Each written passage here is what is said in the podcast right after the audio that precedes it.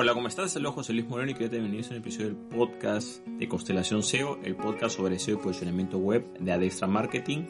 Si es la primera vez que nos escuchas, puedes suscribirte para ser notificado sobre futuros episodios del podcast. El tema que vamos a hablar el día de hoy son los artículos extensos versus los artículos medianos o cortos. Algunos dueños de empresa y negocio piensan, a veces de forma errónea, de que para trabajar el SEO de su sitio web, bueno, necesitan redactar unos 5 o 10 artículos extensos, bueno, que tengan pues más de 1500 palabras o 2000 o 3000 palabras cada artículo, lo publican y ya está el SEO listo. Sin embargo, a veces esta creencia dista mucho de la realidad. Esto no quiere decir que los artículos extensos sean malos, sino que hay que saber en qué momento y bajo qué condiciones tenemos que crearlos y publicarlos. Bueno, en primer lugar voy a explicar lo que es el tamaño de los artículos, ¿no? Para que quede un poco claro. Hay bastantes puntos de vista sobre qué se considera un artículo extenso, un artículo mediano, un artículo corto más o menos podemos decir de forma general que un artículo extenso podría ser más de 1500 palabras. ¿no? Si tiene más de 1500 palabras, en algunos casos es más o menos, pero más o menos lo podemos considerar como dentro de esa categoría. ¿no? 1500, 2000, 3000 palabras, etc. ¿no? Mientras que en el caso de un artículo mediano, que digamos que esta sería desde mi punto de vista la longitud ideal, iría entre las 500 y 1000 palabras. ¿ok? Eso es digamos lo estándar, lo mediano, lo intermedio, como quieras llamarlo, lo convencional está por ahí, ¿no? Y artículos, digamos, cortos, bueno, ya estamos hablando de menos de 500 palabras, ¿no? Por supuesto que hay límites, ¿no? Eh, generalmente entre 1000 y 1500, claro, podría estar entre un punto intermedio, entre un mediano y un artículo largo, pero digamos que es importante tener en cuenta esos parámetros, ¿no? Más de 1500 palabras, entre 1000, entre 500 a 1000 y menos de 500. Ahora, teniendo más en claro los tamaños, hay que tomar en cuenta de que muchos de estos mitos relacionados a la extensión de los artículos vienen porque sí, efectivamente, hay un factor que toma en cuenta la longitud de los artículos. Pero si no tomamos en cuenta otros factores, podemos cometer un error de interpretación al momento de tomar en cuenta esta norma o este consejo. Por supuesto que entre más contenido tenga un artículo, va a ser considerado como de mayor calidad, estamos claros, ¿no? Un artículo quizás de 1500 puede ser más profundo que uno de 500. Yo creo que está totalmente claro. Pero hay que tomar en cuenta un factor importante que es la calidad. Si esa extensión no sacrifica calidad o no baja la calidad, está bien, o si la aumenta. Pero si se va a extender un, artículo simplemente por cumplir la norma y el nivel de calidad baja, entonces en ese aspecto no va a ser lo adecuado extender ese artículo. O sea, la extensión del artículo tiene que ir acompañada de la calidad. Ojo, y es difícil a veces mantener la calidad cuando se extiende un artículo. Ese es un punto que hay que tomar en cuenta.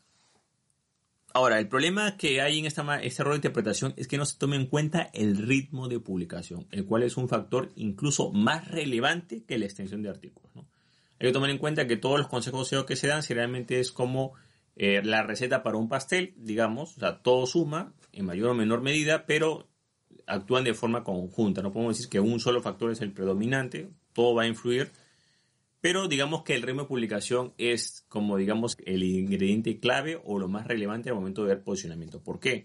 Porque el ritmo de publicación va a indicar perfectamente cuál es nuestra frecuencia de publicación y el motor de búsqueda tener una idea de cuál es nuestro ritmo de generación de contenidos. Por ejemplo, más relevante va a ser un sitio web que quizás publica diariamente o tres veces por semana o dos veces por semana a un sitio web que publica cada 15 días o una vez al mes. O que no es constante, de repente publica, no sé, pues este, tres veces por semana durante un mes y de ahí dos meses sin un parón que no publica nada. Entonces, en el ritmo de publicación lo que se ve es el ritmo y la constancia en el tiempo. Muchas empresas no entienden este factor de la constancia en el tiempo, en el ritmo, y piensan que es algo, eh, digamos, muy puntual, ¿no? El tema de generar artículos y ya. Y no es así, porque el ritmo de publicación es ritmo de publicación. Si tú dices un ritmo de publicación semanal, significa que tú publicas todas las semanas, pero no todas las semanas cuando tú quieras, sino que tienes la capacidad de mantener eso a lo largo de los meses e incluso años. Entonces, es importante tomar en cuenta el ritmo de publicación y que el ritmo de publicación es incluso más relevante que la cantidad de artículos. ¿ok? Ese es el primer punto que hay que tomar en cuenta. El ritmo de publicación tiene una relevancia bastante elevada y nuestra empresa o negocio eh, o nuestro sitio web va a tener un ritmo de publicación X. Hay que tomar en cuenta que entre más, mejor. Por ejemplo, una cosa que tenemos una publicación semanal, un artículo por semana, dos por semana, que yo considero que es lo mínimo dos por semana, tres por semana, todos los días, una vez cada 15 días, una vez al mes, etc. Entre menos ritmo, vamos a tener menor indexación y menor relevancia. Ahora, aquí en el punto más importante, ¿en qué momento es que deben entrar estos artículos, entre comillas, extensos o largos? Esos artículos tienen que entrar siempre y cuando no interrumpan el ritmo de publicación, o sean o refuercen el ritmo de publicación, o sean acordes al ritmo de publicación. Vamos a dar un ejemplo. Tengamos en cuenta que hay una empresa que publica dos artículos por semana de tamaño intermedio, que es lo ideal, ¿no? Digamos, ¿no? Entre 500 a 1000 eh, palabras cada artículo lo publica. Perfecto. Mantiene ese ritmo por varios meses y de repente digamos que quiere incorporar algunos artículos eh, largos. Si continúa con ese ritmo de publicación y de forma adicional incorpora los artículos extensos o reemplaza un artículo normal por un artículo extenso de vez en cuando, sin interrumpir el ritmo, eso va a sumar sin embargo, si digamos este empresa de negocio de repente un artículo extenso puede equivaler a unos tres o cuatro artículos normales, ¿no? Ese tiempo para hacer el artículo extenso no lo usa para los artículos normales y digamos tiene un ritmo de dos veces por semana, pero de repente se paraliza una semana o se paraliza dos semanas para sacar ese artículo extenso, eso le va a jugar en contra. ¿Por qué? Porque se rompió el ritmo. No interesa de que si después el artículo que sale equivale por 10 o por 20. Ese ritmo se está rompiendo. Entonces es importante tomar en cuenta que el máximo potencial que puede desarrollar un artículo extenso es precisamente cuando refuerza el ritmo de publicación. Por supuesto que igual un artículo extenso que queda ahí sin ritmo de publicación va a sumar más que un artículo quizás más corto que no tiene ritmo de publicación. Pero lo ideal acá es mantener ritmo de publicación e incorporar esos artículos extensos muchas empresas de negocio cometen el error de decir, bueno, ya todos mis artículos tienen que ser extensos y a veces no es lo más ideal, no es lo más adecuado, lo más ideal. ¿Por qué? Porque quizás pueda hacer que tengas la capacidad operativa, eh, no sé, lo que como quieras llamarlo, de hacer un artículo extenso a un ritmo de uno o dos por semana, pero la pregunta es cuánto tiempo vas a poder mantener eso. Entonces, en este aspecto siempre se recomienda eh, buscar un balance entre ritmo, calidad y extensión. Entonces, en este caso, por ejemplo, hay algunas fórmulas, no hay ninguna fórmula definida, que si tienes un ritmo X de artículos medianos o intermedios, de vez en cuando, que puede ser pues una vez al mes, una vez cada dos meses, una vez cada tres meses, metes un artículo extenso de refuerzo. Eso sería, digamos, como que lo ideal. Por supuesto que entre más frecuencia tengas, va a ser mejor, pero no puedes sacrificar tu ritmo de publicación en pos de artículos extensos.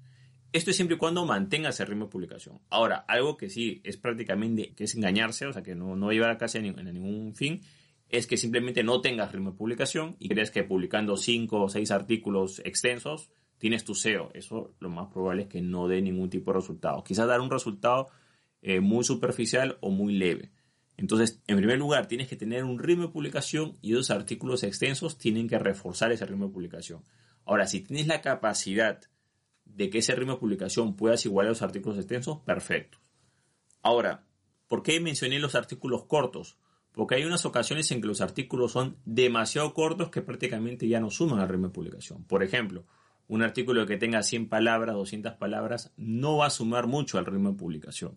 Lo ideal es que ese artículo, lo mínimo es que trate de acercarse a las 500 palabras para que sea considerado más o menos dentro del ritmo de publicación. Lo importante es que ese ritmo de publicación no puedes tomar en cuenta artículos que sean de 100 palabras o 200 palabras. Es muy poco. Estamos hablando artículos que vayan desde las 500 palabras en adelante y más o menos como hasta los 1000 que es el rango eh, recomendable. ¿Es recomendable que tú exijas a tus redactores que todos tus artículos tengan más de 1500 palabras o sean extensos? No, porque eso lo único que va a hacer es que vas a bajar la calidad de los contenidos y vas a forzar una acción que no es totalmente necesaria. O sea, no todos los artículos tienen que tener una extensión eh, determinada. Eso es algo muy cuadriculado. O sea, tú puedes tranquilamente abordar un tema muy bien con 500 palabras sin ningún problema. Un artículo de 500 palabras puede ser mucho más relevante que un artículo de 1500. Porque aquí hay que, hay que tomar el factor de que además del ritmo de publicación también está la calidad del contenido o cómo se redacta. O sea, si el redactor es malo o no sabe expresarse, no va a ser un contenido bueno, por más extenso que lo haga. Simplemente estás escribiendo para el motor de búsqueda. Y el motor de búsqueda tiene la capacidad de saber si realmente ese artículo es relevante o no, porque hay otros factores adicionales a simplemente la extensión de palabras. O sea, ese es un factor de muchos, pero un artículo es relevante por la cantidad de visitantes que tiene, por el tiempo en que las personas están en ese artículo, cómo interactúan con otros enlaces o con, otros links, eh, cómo está, digamos, el flujo de enlaces que, que entran y salen de ese artículo, si cita fuentes externas relevantes, la actividad en redes sociales. Hay un montón de factores que tomar en cuenta y por los cuales eh, Google puede saber realmente si ese artículo es relevante. Pero no pienses de que simplemente porque el artículo es extenso y es relevante, no es así. Porque pueden haber artículos que sean, digamos que tengan una extensión menor de 500 palabras, que estén muy bien redactados y que sean más relevantes incluso que un artículo eh, extenso, digamos, hecho de forma, digamos, forzada. Lo importante acá es que no fuerces nada, no fuerces la extensión de los artículos y tampoco fuerces, digamos, eh, su frecuencia. Siempre es recomendable, yo recomiendo mantener un ritmo de publicación con artículos, digamos, de eh, tamaño intermedio o estándar y de vez en cuando, para reforzar lo que se está haciendo, como una especie de versión especial, sacarás un artículo extenso. Bueno, de esta manera hemos conocido más sobre los artículos extensos y cuándo es el momento adecuado para incorporarlos, digamos, en tu plan de generación de contenidos. Bueno, es todo conmigo. Si te gustó este episodio, entonces así clic en me gusta, dejar tu comentario en la parte de abajo, compartir el episodio y por supuesto suscribirte al podcast.